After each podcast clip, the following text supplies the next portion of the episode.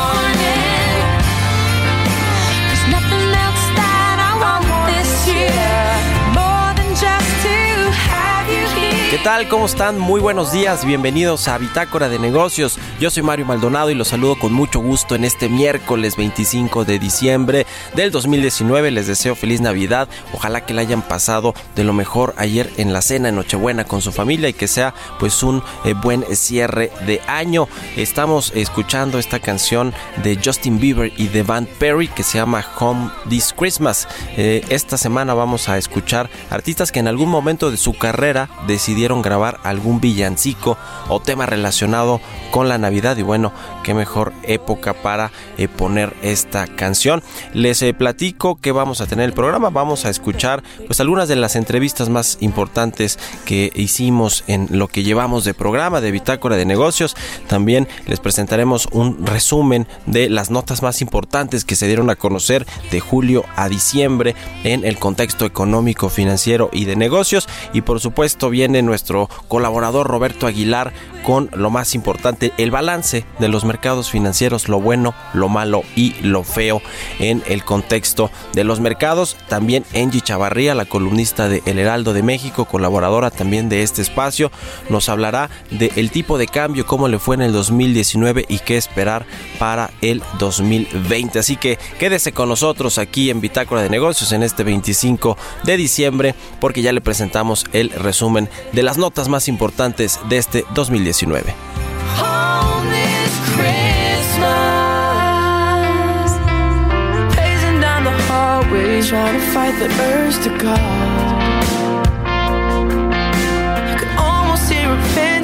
El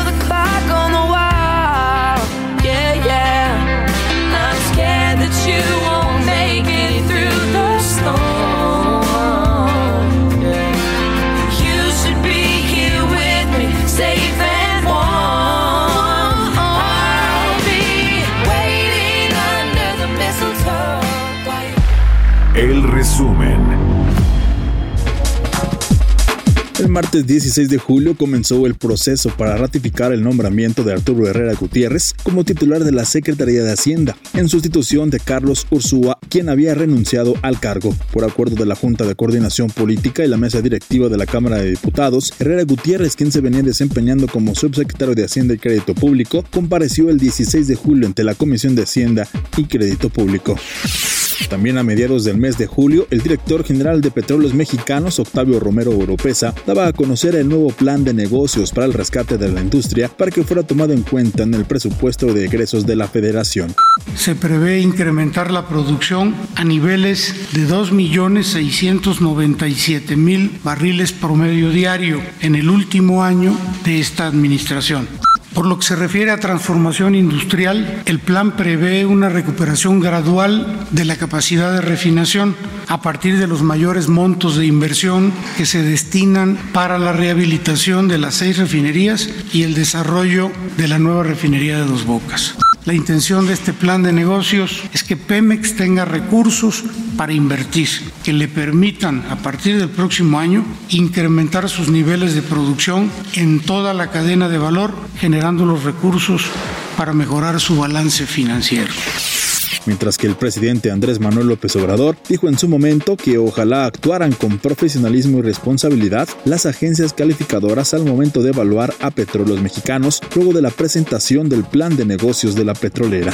No sabemos, porque como no han actuado con profesionalismo, ¿cuál es el cuestionamiento principal a las calificadoras? Como al Financial Times toda esta prensa especializada en finanzas. No vieron nada, se quedaron callados cuando estaban saqueando a Pemex y lo calificaban o calificaban a la empresa muy bien, no había ningún problema.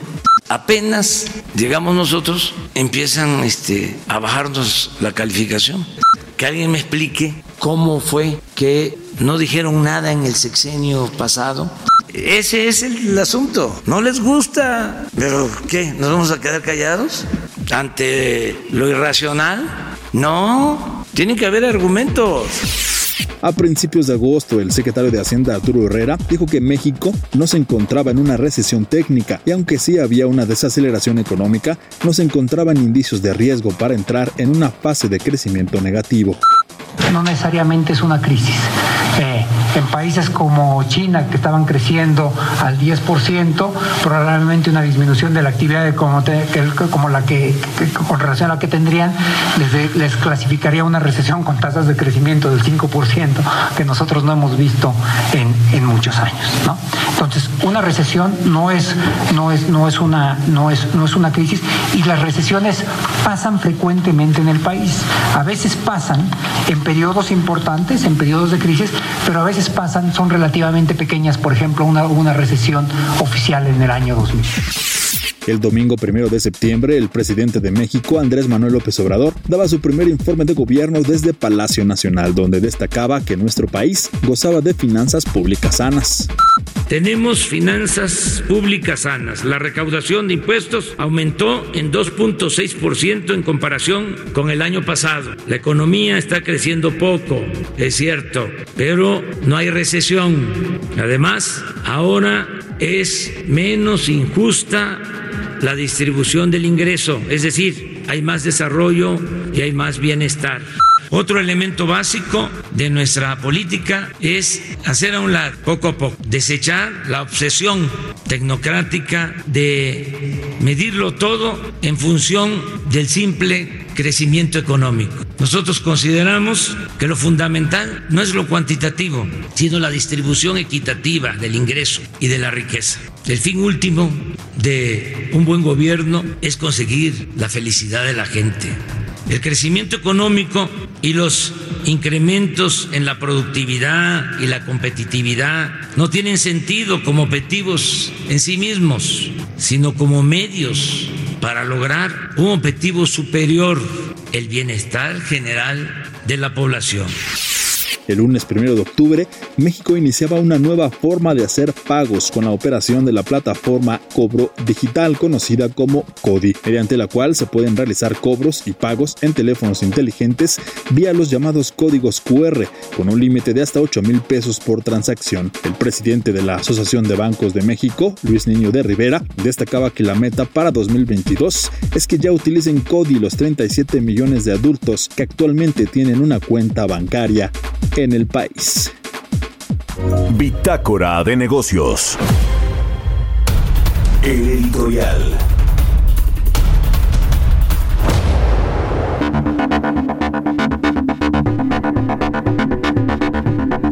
Bueno, pues ya se nos acabó prácticamente este 2019, que pues qué le digo, en términos económicos la verdad es que no fue un buen año, fue un mal inicio del sexenio del presidente López Obrador y tiene que ver con el contexto internacional, sí, en cierta manera, pero más tiene que ver con las políticas públicas, con el diseño de la política económica y de la estrategia eh, política también que el presidente López Obrador ha decidido jugar a partir de esta autodenominada cuarta transformación y todos los cambios que involucra eh, un nuevo gobierno, un cambio de régimen, como lo ha llamado el, mismo presidente López Obrador, e incluso la apuesta a un cambio del modelo económico, lo que nos ha dejado en este primer año, si bien tenemos estabilidad económica y eh, fundamentales económicos que se mantienen sólidos, un buen control y manejo de las finanzas públicas, sin una inflación elevada, con un control del tipo de cambio. La verdad de todo es que no estamos creciendo, vamos a cerrar el 2019 con un estancamiento económico total, no habrá crecimiento y si no nos va tan bien habrá un decrecimiento de la economía nacional. Esto pues nos habla de, eh, eh, yo diría en, el plano personal, en un mal diseño de las políticas económicas, pero sobre todo una eh, narrativa con respecto a la inversión privada que no ha ayudado a que lleguen los flujos de capital tanto del extranjero como la confianza empresarial en México. Creo que los acuerdos de infraestructura, el que se va a anunciar para el sector energético y el sector salud en enero, van a ayudar a darle un nuevo rumbo a la inversión privada. Sin embargo, en este 2019, con todos los cambios, no se pudo lograr esto y terminamos este año con un estancamiento económico. Hay variables que no le ayudan al gobierno, como la generación de nuevo empleo, la inversión privada. Hay industrias que están completamente deprimidas, como el sector de la construcción, la, industria, la actividad industrial. Es decir, hay varios temas que creo que tienen que eh, repensarse y repensarse también la estrategia en materia económica para el próximo año y aquí se la vamos a estar contando en Bitácora de Negocios. Mario Maldonado en Bitácora de Negocios. Mercados bursátiles.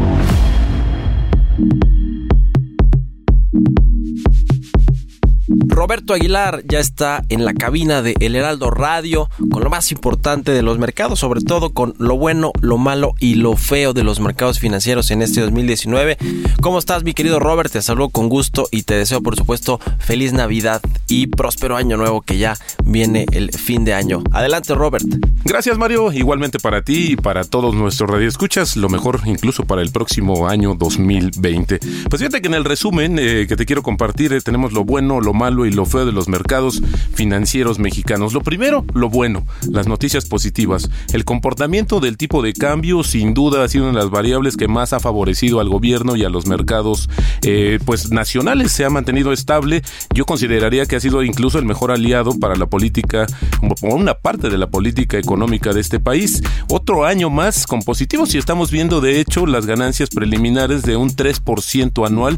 Es decir, que si tú invertiste o compraste dólares, pues otra vez lamento decirte que no fue la mejor decisión. ¿Qué implicaciones tiene esto, Mario? Pues la estabilidad, pues también se refleja en los precios. Esto es una de las situaciones que inmediatamente cuando sube el precio del dólar, pues vemos impactadas, por ejemplo, algunos servicios, algunos productos que importamos. Esto tiene un impacto directo, por ejemplo, en las rentas también de algunos espacios comerciales. Así es que esta situación de estabilidad en el tipo de cambio ha sido lo bueno en este año para los mercados financieros. Bueno, Mario, pues esto no quiere decir necesariamente que tengamos nuestro peso fortachón, sino más bien ha sido producto de la debilidad del dólar. Y el dólar en el mundo pues se movió al, ritmo de las tasas de interés de la Reserva Federal y también de la guerra comercial, que bueno, pues aunque ya va de salida, así dejó una pues una factura onerosa para muchas economías y esto es una de las situaciones que va a tardar tiempo justamente en restablecerse. Ahora, si te parece, Mario, vamos a pasar a lo malo, lo malo del 2019 en los mercados financieros nacionales, pues esto es básicamente la incertidumbre que se acentúa y hay una baja interesante, considerable en el financiamiento bursátil en México. Dos bolsas, dos bolsas de valores, pues vemos que simplemente no ayudan a crecer el mercado como era la promesa de Viva que nos había vendido, dicho que justamente su llegada iba a ser para esta situación. Y bueno, pues no hay, no hay, hay sequía de nuevas emisiones. Fíjate, te voy a dar un dato, Mario, preliminar hasta noviembre. Este año, eh, si sumamos todo el financiamiento bursátil reportado, son 409 mil millones de pesos. Esto, el año anterior fue de 505 mil mil millones de pesos. La verdad es que sí es interesante, es importante y esto, insisto, pues refleja más la incertidumbre corporativa de muchas compañías que no se han acercado justamente a solicitar o a tramitar esta situación de buscar un financiamiento que es el financiamiento bursátil y han recurrido quizás a la banca o de plano Mario pues han mantenido estables sus proyectos de inversión. Esto sí es interesante porque también se le suma un año más sin nuevas ofertas públicas de acciones.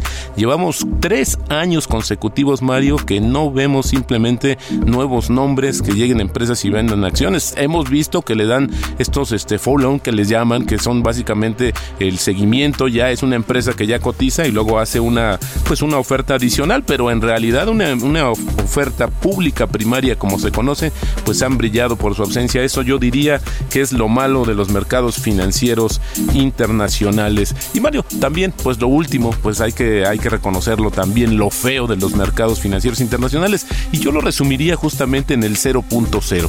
Este 0.0% que se puso de moda en este primer año del gobierno, pues este pues no no crecimos.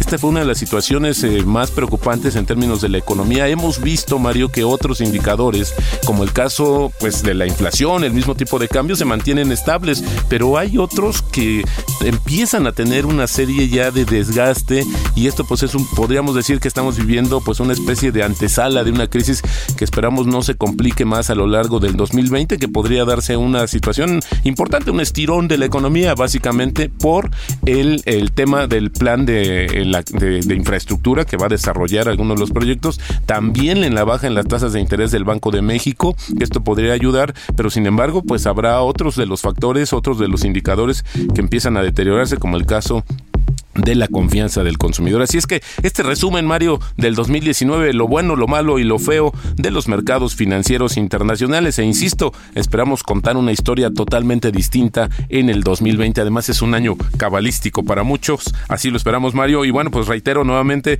lo mejor para todos nuestros radioescuchas y en especial también para ti y todos nuestros colaboradores, perdón, y a nuestro equipo técnico. Pues muchísimas gracias, Mario. Muy buenos días. Bitácora de negocios.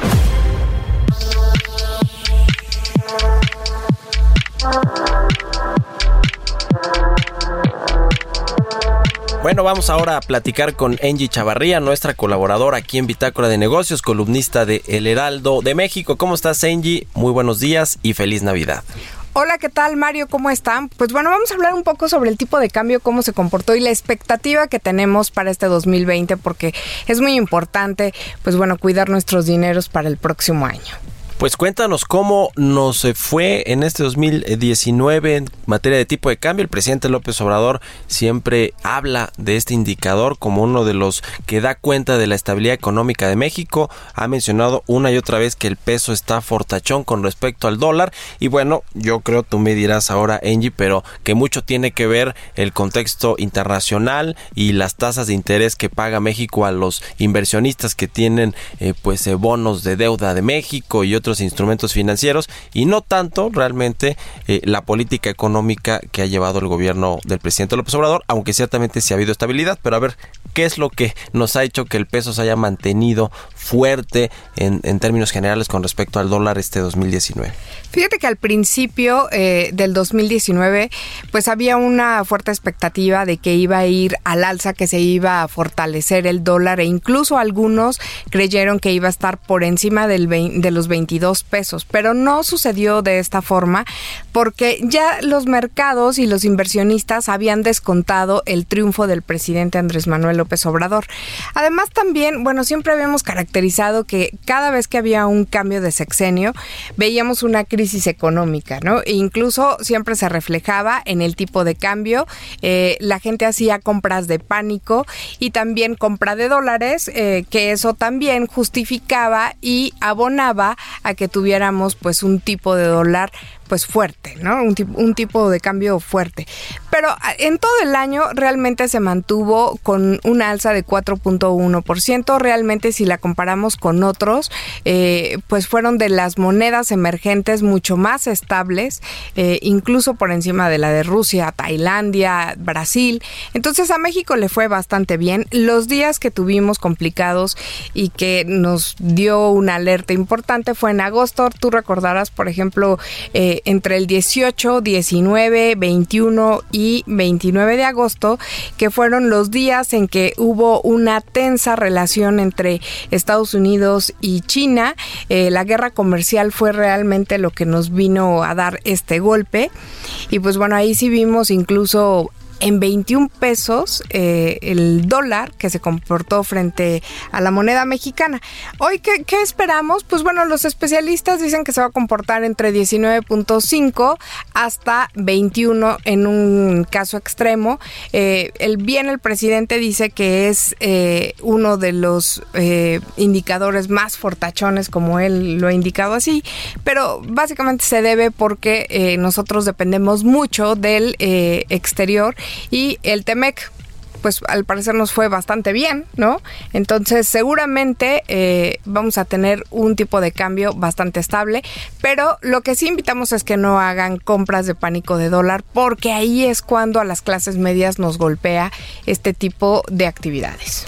Pues sí, ese es el tema. Hay, hay que tener cuidado porque no sabemos cómo viene este 2020, que ya de entrada se ve que Estados Unidos comienza a desacelerarse, aunque no se prevé que entre en crisis o que haya esta recesión económica como lo plantearon a mediados de, del 2019. Muchos economistas eh, previendo una eh, recesión económica en Estados Unidos. Yo creo que no va a suceder. Quizás hacia finales del 2020 ya la economía de Estados Unidos ya comience más a desacelerarse con una mayor velocidad, pero eh, hay que tener cuidado también con lo que está pasando en la guerra comercial con China. El proceso electoral del próximo año en Estados Unidos va a generar cierta inestabilidad, obviamente inestabilidad política que finalmente termina traduciéndose a los temas económicos y si eso le sumamos las tensiones comerciales que seguramente seguirán el próximo año entre Estados Unidos y China y lo que sucede en Europa, es decir, hay una eh, geopolítica y un contexto global pues complicado, es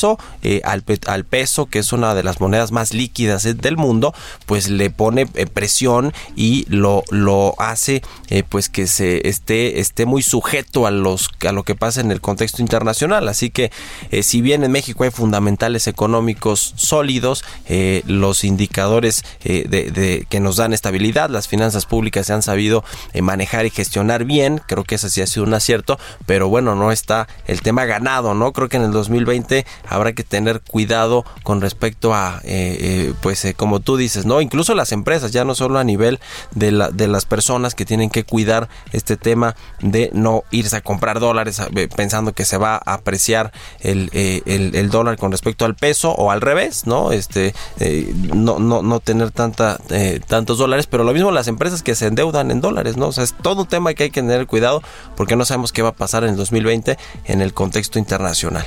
Y bueno, y en México también eh, hay ciertas dudas que generan de que pueda haber una cierta fortaleza del peso. Tenemos el débil crecimiento económico, eh, tenemos también el impacto o el posible impacto en la estabilidad de las finanzas públicas, la incertidumbre en torno a la situación financiera y operativa de Pemex, que Pemex sigue siendo también para nosotros todavía la gallina de huevos de oro y la alta probabilidad de un ajuste a la baja a la calificación de los bonos soberanos de la empresa petrolera. Pues nada despreciable todos estos temas. Eh, tenemos nosotros que estar muy al pendiente, sobre todo porque finalmente le pega también a la inflación. Pues sí, ese es un tema que el Banco de México tendrá que seguir y que sí toma en cuenta el tipo de cambio y la perspectiva de eh, la paridad peso-dólar para eh, eh, fijar su política monetaria y saber si aumenta o no las tasas de interés, que yo creo que este 2020 va a ser otro año en el que veremos un relajamiento de la política monetaria, pero evidentemente habrá que tomar en cuenta este indicador tan importante que es el tipo de cambio. Pero bueno, pues muchas gracias Eiji Chavarría por tus comentarios como siempre. Danos tus redes sociales donde te puede seguir la gente para que se ponga en contacto contigo o te lea, te, te escuche. Bueno, pues los invito por favor a que lean mi columna en el Heraldo de México, en la sección Mercados, y mis redes sociales son a través de Twitter, arroba enge.chavarría o Instagram enge.chavarría. Muy bien. Bueno, vamos a hacer un corte. Estamos en esta transmisión especial de Navidad. Está usted escuchando el Heraldo Radio Bitácora de Negocios y yo soy Mario Maldonado. Regresamos con más.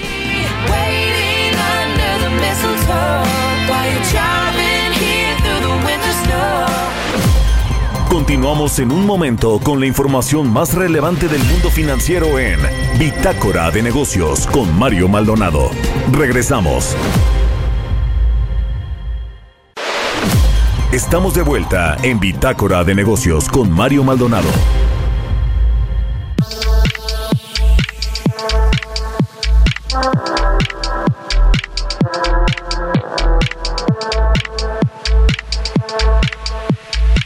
Estamos de regreso en Bitácora de Negocios en esta edición especial del programa con motivo de este 25 de diciembre de Navidad. Vamos eh, a presentarle ahora una entrevista que tuvimos con el gobernador del Banco de México, Alejandro Díaz de León. El 27 de septiembre nos hablaba sobre el relajamiento de la política monetaria del Banco Central y la reducción en las tasas de interés, en aquella ocasión del 8% al 7.75%. Vamos a escucharla. Entrevista.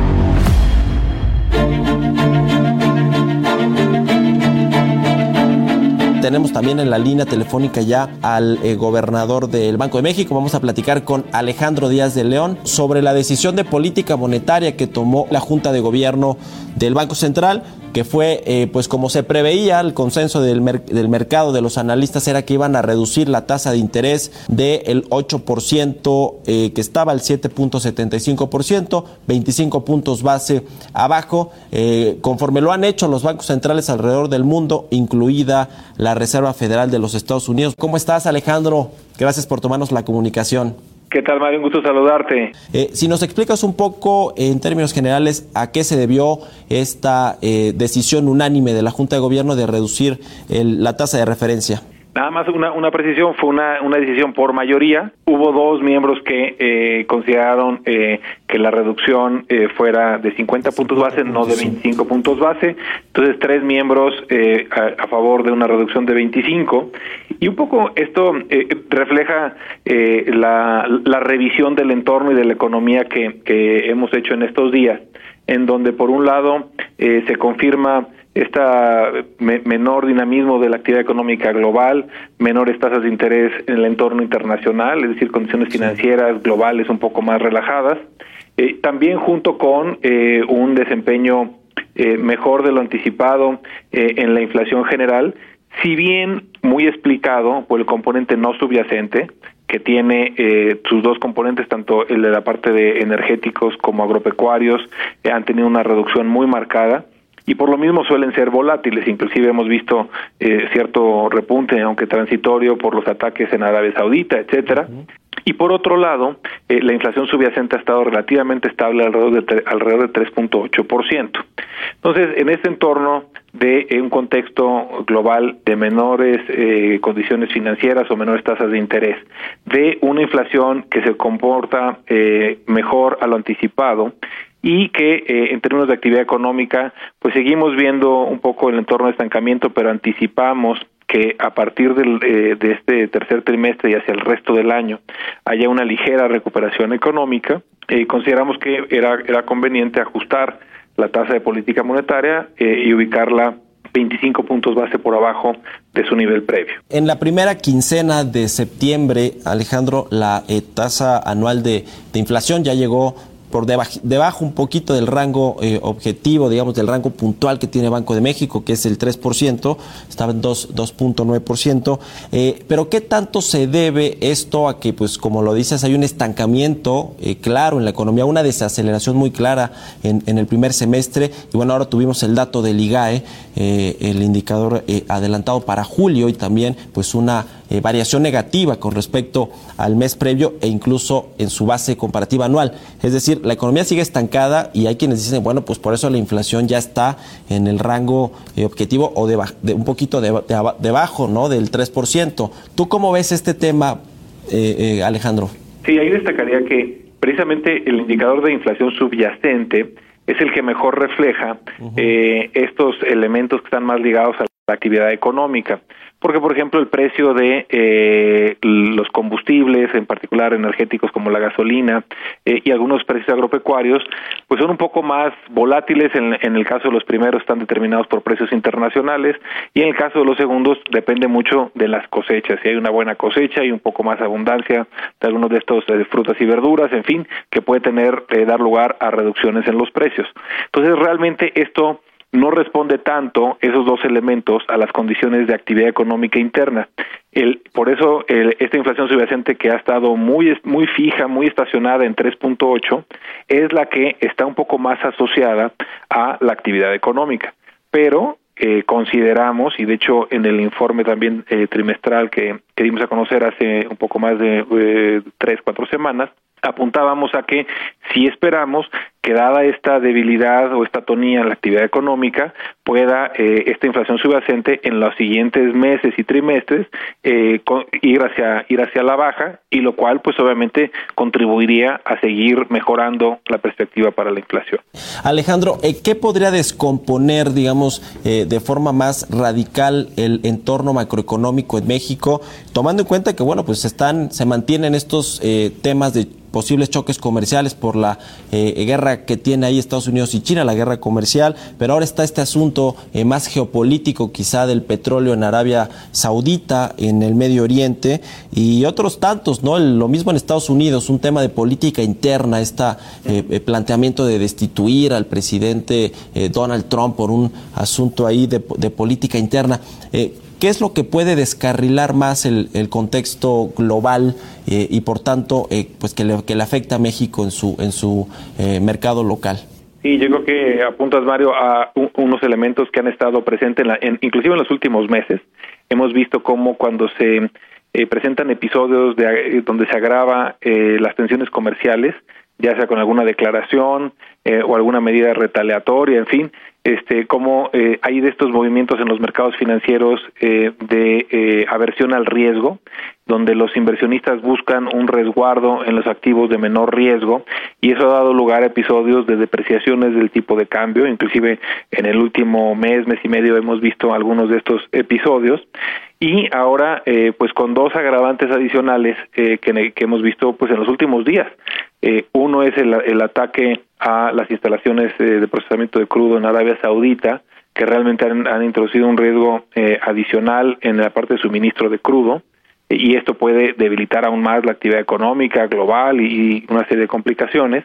Y la otra que es pues esta este proceso que en Estados Unidos y que está ligado con eh, pues un inicio eh, temprano del proceso electoral en aquel país y que puede dar lugar a, volatilidad en los mercados financieros y algunos de estos episodios de búsqueda de, refugio en activos de, bajo riesgo. Sí, el tipo de cambio ahora, eh, Alejandro, que bueno, se ha mantenido eh, más o menos estable, digo, con algunos episodios de volatilidad, pero bueno, no se ha disparado, ya no lo tenemos arriba de los 20 pesos por dólar. Sin embargo, eh, pues es, es, es un tema que quizá también pronto se pudiera descomponer justo por este contexto de volatilidad volatilidad internacional. México sigue siendo, eh, si no me equivoco, Alejandro, el tercer país que tiene la mayor tasa de interés en el mundo, es decir, sigue siendo muy atractivo para la inversión eh, eh, financiera, para la inversión de cartera a nivel internacional. ¿Hasta qué punto el disminuir la tasa de interés podría ya dejar de ser tan, tan atractivo México para los capitales extranjeros? Yo, creo que justo lo que hemos visto es que la economía mexicana ha enfrentado varios choques muy significativos y lo, lo, resumo. Primero, un choque de petróleo, tanto por caída de precios como de volumen, eh, y que de hecho nos ha convertido de, dejar de ser una economía exportadora de cruda a una economía importadora de hidrocarburos y una recomposición en las cuentas externas que requirió de un ajuste de tipo de cambio importante. Segundo choque, la incertidumbre sobre eh, el Tratado de Libre Comercio, que tuvo episodios de mucha volatilidad, si bien ahora está accedido. Eh, tercero, pues estos elementos de cuestiones arancelarias asociadas a temas migratorios que también han sido un elemento y un factor de riesgo importante y también algunos elementos eh, de índole interna pues que han eh, dado lugar a incertidumbre y a volatilidad en los mercados sobre todo hacia finales del año pasado. Entonces es, ante estos choques y el incremento en la inflación que habíamos visto que es muy distinto a lo que se ha visto en otras economías eh, eh, emergentes, es que se tenía una postura monetaria eh, con eh, mayor grado de restricción o con un nivel mayor de tasas de interés.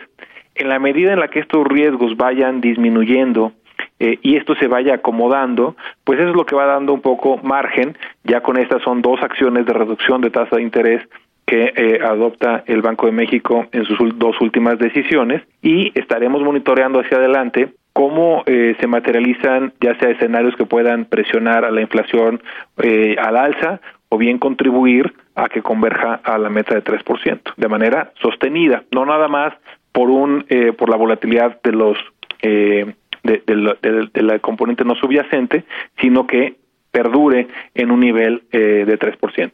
Sí, eh, gobernador, ya casi para terminar, ¿es el inicio ya de la, del relajamiento de la política monetaria de Banco de México, eh, digamos ya una tendencia clara de que se va pues a mantener más o menos esta postura? Yo destacaría que en, los comunicados que hemos eh, tenido, hemos tratado de destacar que vamos a, a, a, nuestras decisiones van a, depender mucho de la información disponible y de las condiciones tanto de, la economía como de los mercados financieros conforme la vayamos eh, conociendo. Es difícil con tanta incertidumbre y volatilidad externa e interna eh, poder eh, prever un escenario eh, y actuar sobre ese escenario. Precisamente por lo mismo consideramos que ha sido útil tener esa esa flexibilidad e ir acomodando la postura, en este caso las tasas de interés, acorde a la información más reciente. En, Estados Unidos hay más o menos el consenso de que en los próximos 12 meses se va a reducir la tasa de referencia en al menos un punto porcentual, es decir, que sí se va a mantener esta eh, postura o política de relajamiento de, tasas. Esta correlación México-Estados Unidos, que bueno, pues siempre eh, eh, creo que los analistas del mercado la tienen eh, muy clara, ¿sigue existiendo o prácticamente eh, ya los, los bancos centrales alrededor del mundo, aún México con la correlación comercial y bilateral que tiene, se mueven por sí solos? Yo, yo destacaría que es un elemento más que, se toma en la consideración de política monetaria interna. Eh, definitivamente las condiciones financieras en general, no solo de política monetaria, sino financieras en general en las economías avanzadas y en particular en, en, la curva de rendimientos del dólar, es un, es un elemento que se considera para identificar si son eh, eh, presiones que están eh, operando hacia la baja o a la alza en los mercados nacionales. Y eso eh, no es eh, más que un elemento adicional que contribuye a evaluar las condiciones en los mercados financieros nacionales. Tenemos que ver cuáles son las condiciones internas, la, posición de la economía a lo largo del ciclo, las presiones inflacionarias, el comportamiento de la inflación subyacente y no subyacente, en fin, y hacer un balance entre todos estos elementos. Finalmente, muy rápido, gobernador, el paquete económico que presentó Hacienda al Congreso da tranquilidad, da certeza, certidumbre a los mercados de cara al próximo año, que bueno, pues los mercados se mueven con las expectativas, ¿no? De hecho, en el comunicado que dimos a conocer el día de hoy, destacamos lo importante que es, dado este entorno de incertidumbre, tener un marco macroeconómico estable y que como parte de, esa, de ese marco macroeconómico estable es muy importante cumplir con las metas fiscales planteadas tanto para este año como las que se incluyeron en el paquete para el siguiente. Sentimos que el cumplimiento de esas metas eh, contribuiría a tener eh, fortaleza en el andamiaje macroeconómico.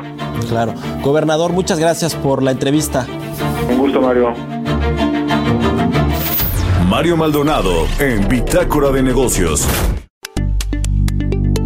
El pasado 26 de noviembre, el gobierno federal, junto con los empresarios, anunciaron un acuerdo nacional de infraestructura que consiste en 147 proyectos que tendrán un valor o una inversión de 859 mil millones de pesos. En este primer año de gobierno del presidente Andrés Manuel López Obrador, hubo empresas que con todo y todo decidieron confiar en el país y anunciar inversiones. Aquí le presento algunas de estas compañías que invirtieron en este 2019.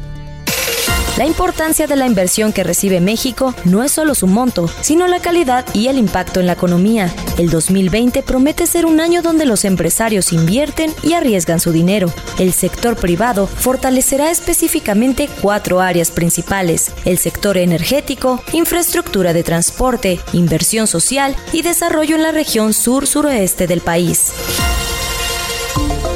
La multinacional estadounidense PepsiCo anunció una inversión entre 2019 y 2020 por 4 mil millones de dólares para la construcción de una planta en Guanajuato. Esta inversión creará aproximadamente 3 mil nuevos empleos.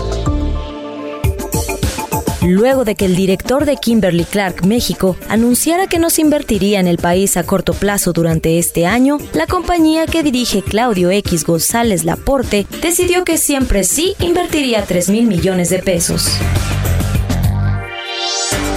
La farmacéutica Pfizer invirtió durante este año 8 millones de dólares en la planta farmacéutica de Toluca. Adicional a esto, también se inyectó 15 millones de dólares en investigación clínica y 3 millones más a proyectos de interés social y educación. La compañía española Iberdrola, dedicada a la producción, distribución y comercialización de energía, anunció inversiones hasta por 5 mil millones de dólares durante la administración del presidente Andrés Manuel López Obrador. 5 mil millones de dólares serán destinados para la construcción de tres nuevas plantas en Veracruz, Querétaro y un parque fotovoltaico en Puebla. Grupo Carso invertirá 40 mil millones de pesos en materia de telecomunicaciones, mientras que en el ramo de construcción y edificación se estima un monto de entre 12 mil y 14 mil millones de pesos.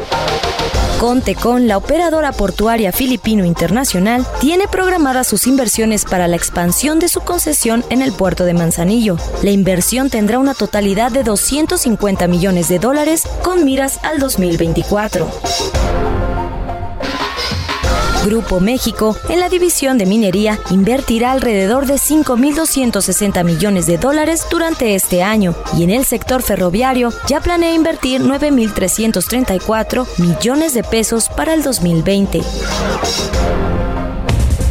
Engie, empresa francesa de energía, tiene planeado ejercer dos inversiones de mil millones de dólares en la construcción de plantas de generación de energía renovable en el país.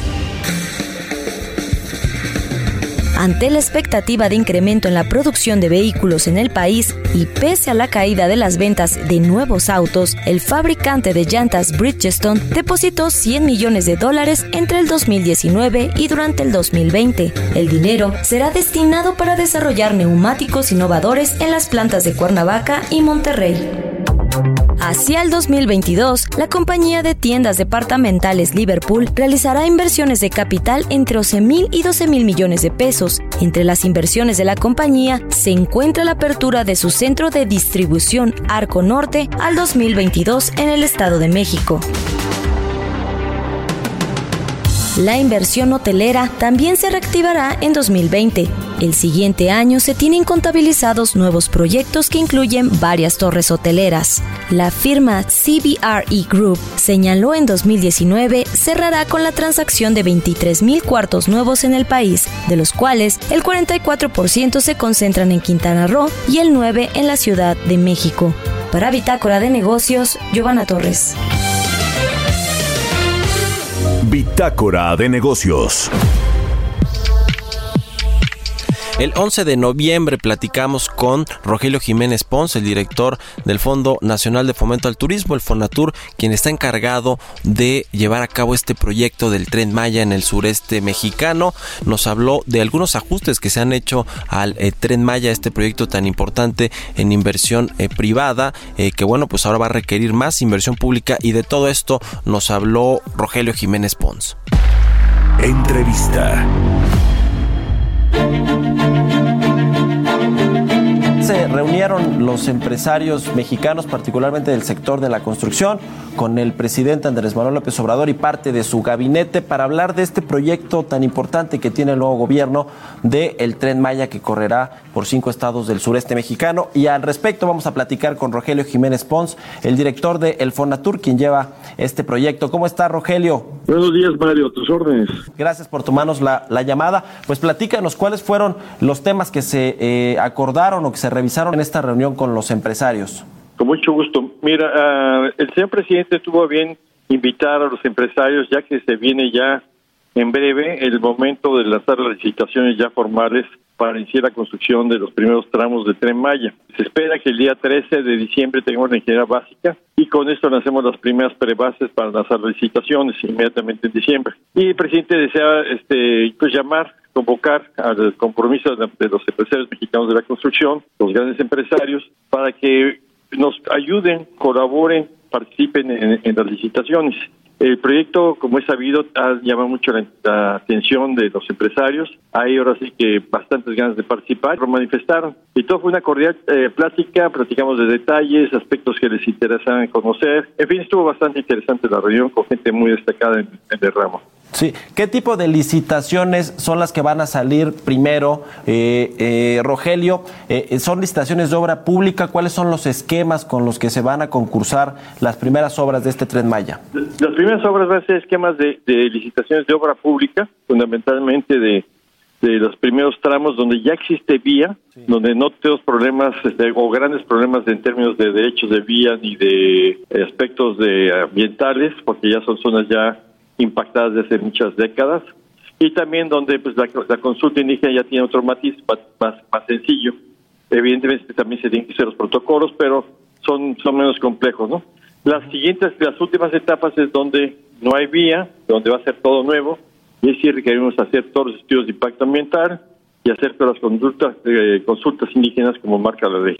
Habíamos hablado recientemente, Rogelio, sobre este aumento que ustedes le están pidiendo a la Secretaría de Hacienda en el presupuesto para la inversión pública de este proyecto, a llevarlo al menos un 40% de todo el proyecto. ¿Esto se mantiene o la reunión que tuvieron con los empresarios cambió un poco este panorama? ¿Va a haber más participación de la iniciativa privada? ¿Cómo está este asunto? No, yo creo que se mantiene, inclusive va a aumentar la participación del Estado. El, objetivo de, esto, de este planteamiento es que no tengamos tanto costo financiero crear las mejores condiciones. Hay unos elementos en esta ecuación, elementos que no están tomados en cuenta hace algunos meses y se refiere a que es bastante interesante, positivo el escenario del ingreso. Entonces, en relación a esto puede cambiar este sustancialmente la fórmula de inversión al aumentar el compromiso del Estado también sabe perfectamente que puede tener recursos adicionales para poder salir pues el proyecto eh, económicamente viable, ¿no? Eh, es impresionante lo que nos dieron los, datos de las empresas, la inglesa Steer Davis y la norteamericana canadiense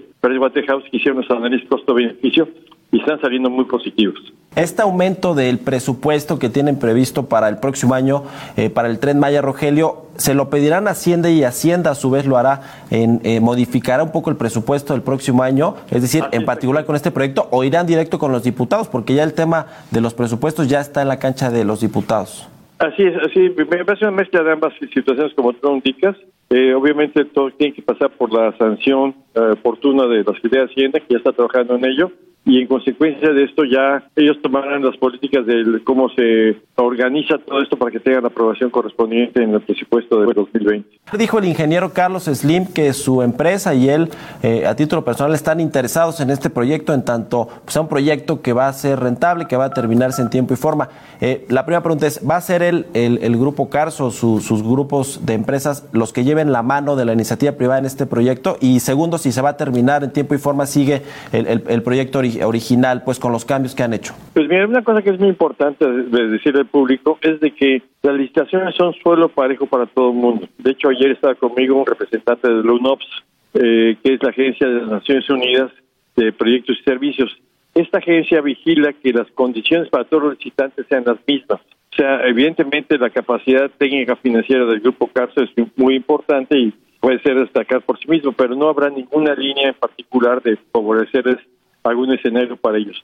Todo va a ser parejo, eso ahora sí es cancha pareja para todo el mundo la UNOPS nos garantice ese acompañamiento para demostrar que en México ya las cosas están siendo distintas, están haciendo con plena transparencia.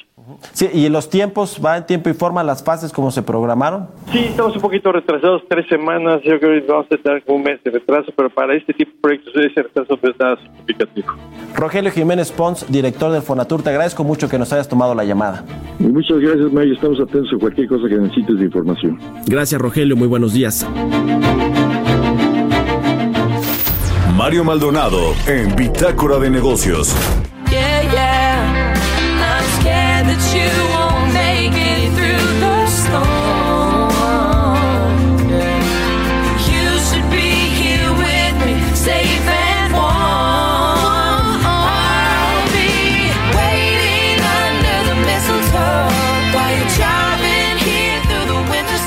Con esto llegamos al final de Bitácora de Negocios de este 25 de diciembre. Le agradezco mucho de verdad que nos haya acompañado a los que nos escucharon, se desvelaron o eh, pues se pararon muy temprano para escuchar este eh, programa especial de Bitácora de Negocios. De verdad se lo agradezco mucho que, que nos haya acompañado y le agradezco también que nos haya seguido en todas las transmisiones desde que comenzamos Bitácora de Negocios. Bueno, lo dejo ahora con Sergio Sarmiento, Guadalupe Juárez en, en los micrófonos del Heraldo Radio y nosotros nos vemos mañana, nos escuchamos aquí en punto de las 6 de la mañana. Muy buenos días y feliz Navidad.